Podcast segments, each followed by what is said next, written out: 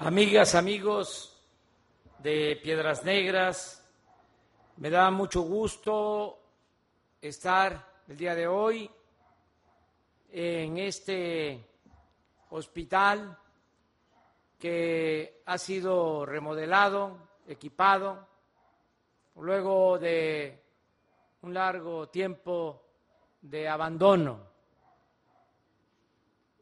Lo que aquí se está haciendo en Piedras Negras al remodelar y ampliar esta clínica.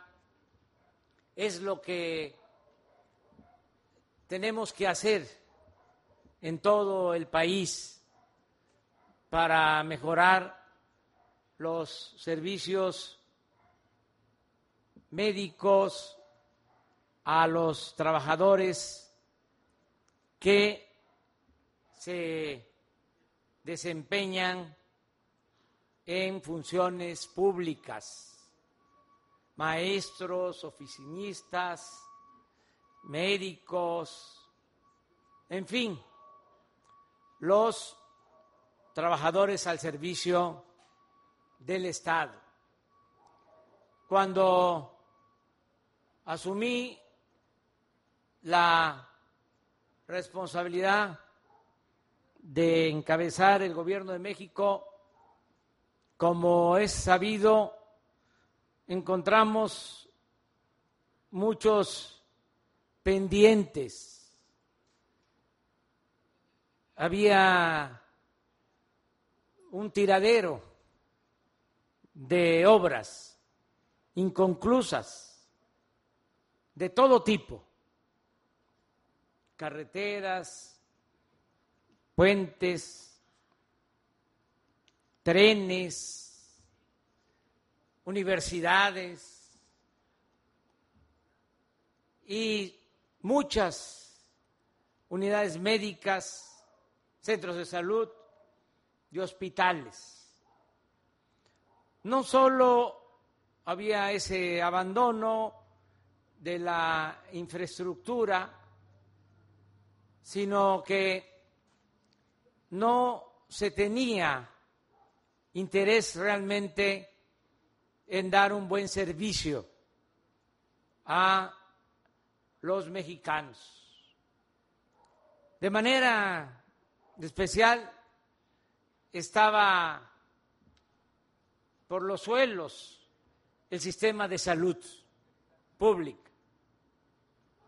Muy mal los hospitales de la Secretaría de Salud y en los estados. Muy mal los hospitales, el servicio en el Seguro Social y muy mal los servicios en el ISTE.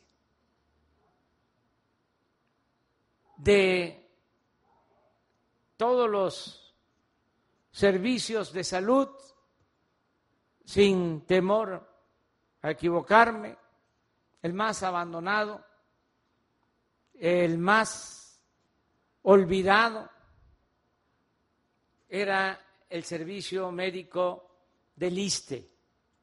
Lo es todavía, porque como aquí se mencionó, no hemos avanzado lo que quisiéramos,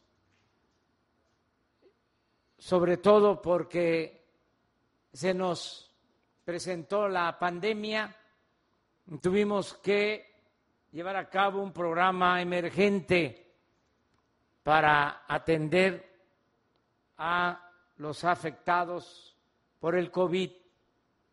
Se tuvieron que reconvertir hospitales de la Secretaría de Salud del seguro, del ISTE, se contó también con el apoyo de la Secretaría de la Defensa, de la Secretaría de Marina, y así en pocos meses incrementamos el número de camas, equipos, especialistas para enfrentar la pandemia con el propósito de que ningún enfermo, ningún afectado por COVID se quedara sin atención, que no se rebasara la demanda de eh, servicio, de atención médica, que no eh, se saturaran los hospitales. Ya eso lo logramos. Era un problema porque tenemos poca infraestructura, pocos especialistas, pocos médicos en el país. Ese es un saldo negativo de la política neoliberal, porque no les importó la formación de profesionales, en este caso de médicos. Se eh, dedicaron a rechazar a los jóvenes que querían estudiar en las universidades públicas con la mentira de que no pasaban el examen de admisión, cuando en realidad no era eso. No es que no pasaran el examen de admisión, es que no había presupuesto, no había cupo en las universidades y sobre todo prevalecía la idea de que se tenía que privatizar la educación, que estudiara, sobre todo en el nivel superior, el que contara con recursos para pagar colegiatura. Ese era el modelo en materia educativa durante el periodo neoliberal. Y ahora estamos, pues, eh, sintiendo, todos padeciendo las consecuencias de ese absurdo, porque, repito, no tenemos los médicos, no tenemos los especialistas que necesita nuestro país. De ahí que con la pandemia se llevó a cabo un programa de formación rápida de médicos generales en eh, la atención de los enfermos de COVID. Y se avanzó mucho. Ya desde antes de la pandemia había yo llevado a cabo un recorrido por 80 hospitales del IMSS Bienestar, pensando en que debíamos de mejorar todo el sistema de salud pública. Visité los hospitales, constaté el que faltaban los médicos, los especialistas, todo esto que ya sabemos, se puede tener hasta el presupuesto, pero hay que convencer a un especialista de que vaya a cierto lugar, no solo pagándoles bien, sino que sean lugares no afectados por la inseguridad y en donde puedan eh, estar tranquilos con sus familiares. Desde luego, ir a un hospital en una región marginada, pobre de México, pues era muy difícil. Casi no había especialistas.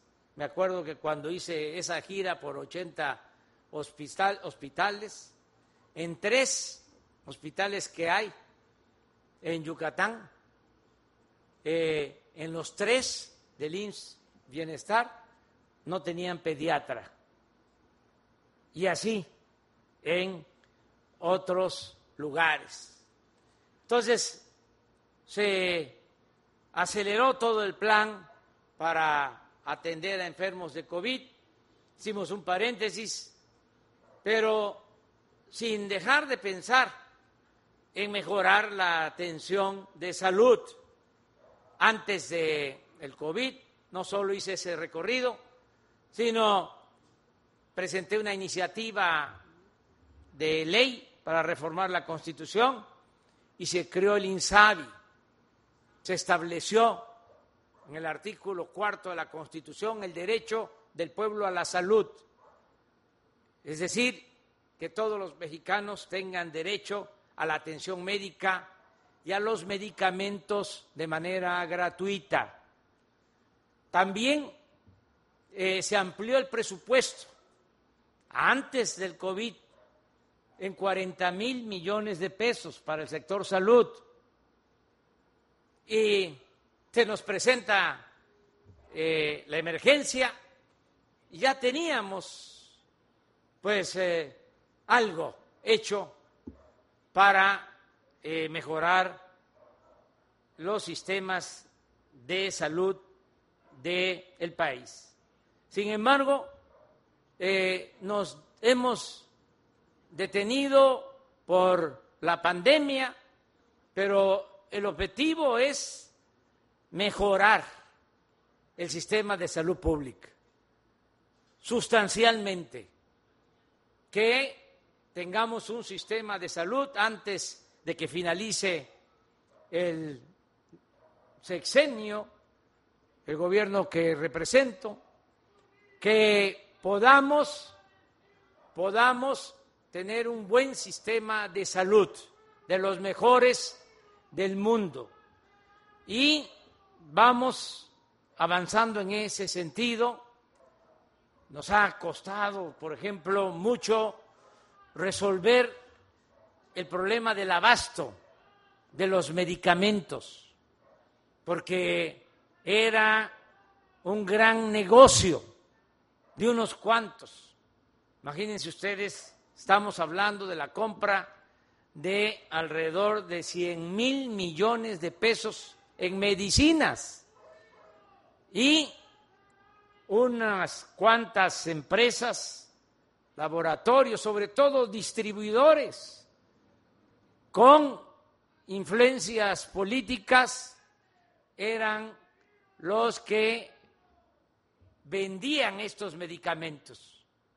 Y por lo general no había eh, abasto de medicamentos. Incluso se adulteraban los medicamentos.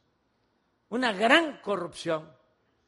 ¿Cómo eh, estarían de enraizados esos intereses que todavía estamos enfrentando bloqueos, que estamos enfrentando chantajes, de estas empresas que antes abastecían de medicamentos.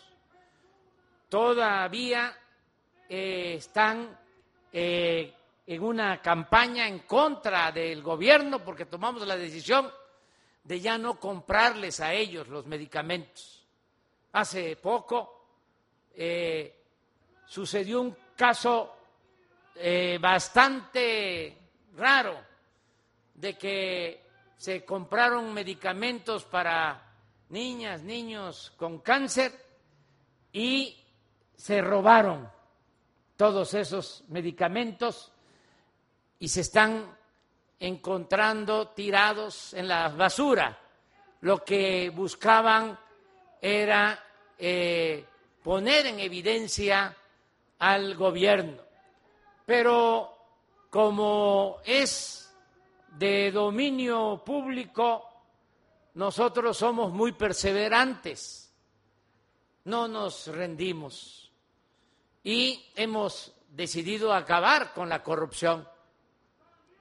Hemos decidido desterrar la corrupción del país y enfrentar todos eh, los embates, porque si no acabamos con esa peste de la corrupción, no vamos a lograr salir adelante.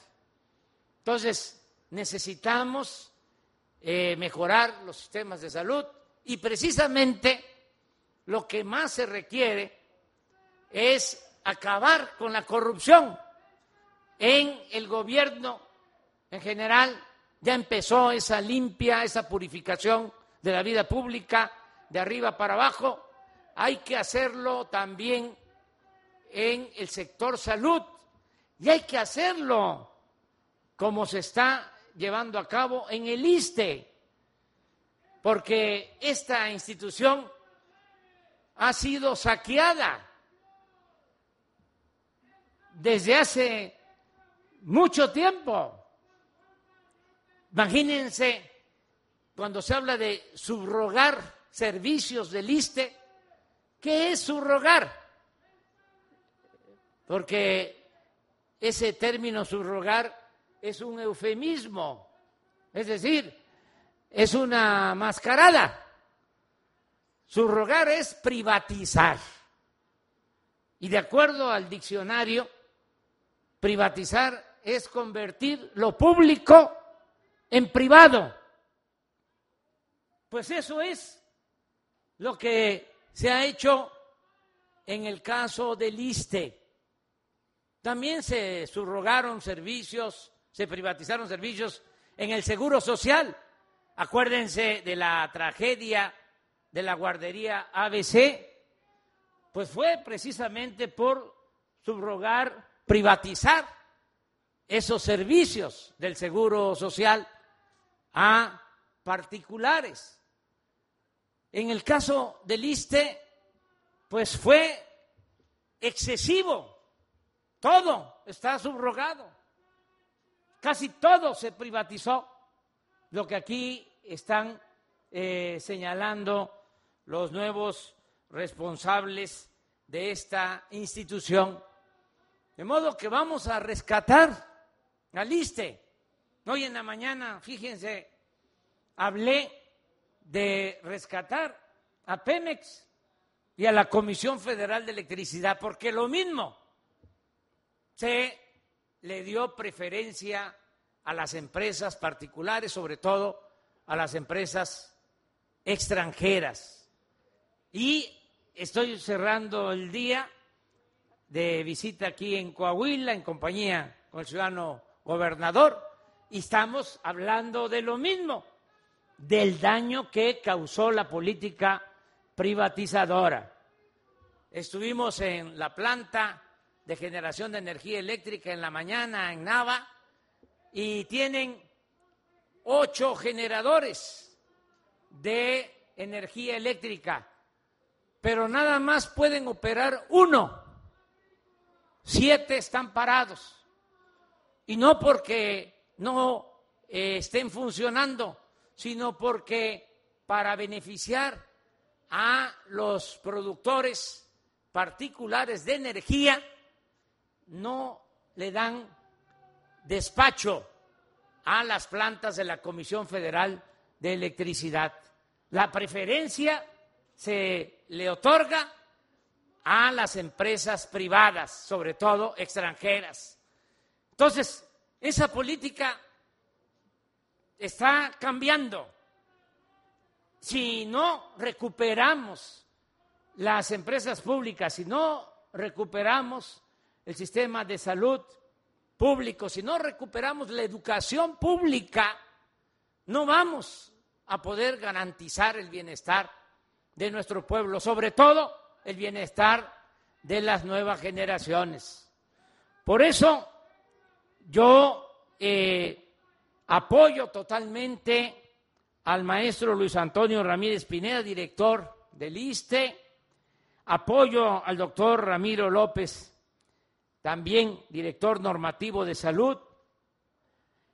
Apoyo al director administrativo, general Lonas, que está aquí con nosotros. Apoyo a los tres y eh, les pido, les instruyo de que se pongan de acuerdo para rescatar al ISTE. Esa es la misión. Yo voy a apoyar, yo voy a respaldar. No les van a faltar los recursos, todo lo que se necesite para rehabilitar las clínicas, para contratar personal, para que haya medicamentos, tengan equipos y mejore sustancialmente esta institución.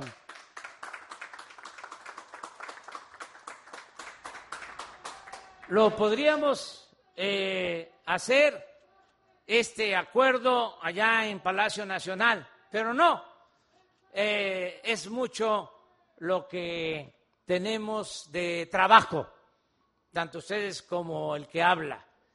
Tenemos que ir tomando acuerdos eh, sobre la marcha, pero es muy claro.